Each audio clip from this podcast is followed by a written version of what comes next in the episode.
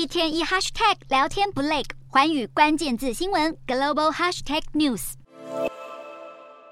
美国现任总统拜登眼看着已经八十岁，但他在十日接受媒体采访时宣布有意再战二零二四总统大选。其实，拜登过去已经数次表达竞选连任的企图。去年十一月，他就曾经向外界透露自己将与妻子吉尔讨论参选的可能性。美国 NBC 报道，几名白宫高层幕僚正在就拜登参选做出最后决定。即便外界普遍认为拜登要参选最大的隐忧就是他的年事已高，不过目前民主党内部似乎没有其他重大的挑战者出现。如果拜登正是宣布竞选连任，他将会遇到的共和党对手很可能就是美国前总统川普。分析认为，这对民主党来说可说是个好消息，因为这将激发民主党基本盘以及大多数独立选民的支持。与此同时，川普也因为封口费案正面临刑事诉讼，而以目前的情势来看，川普的民调似乎从这次的纷争中获益。在他被起诉后的一项共和党民调显示，川普以百分之五十七对百分之三十一的差距领先可能的竞争者佛州州长迪尚特，意味着二零二四美国总统大选确实很有机会看到川拜大战再次上演。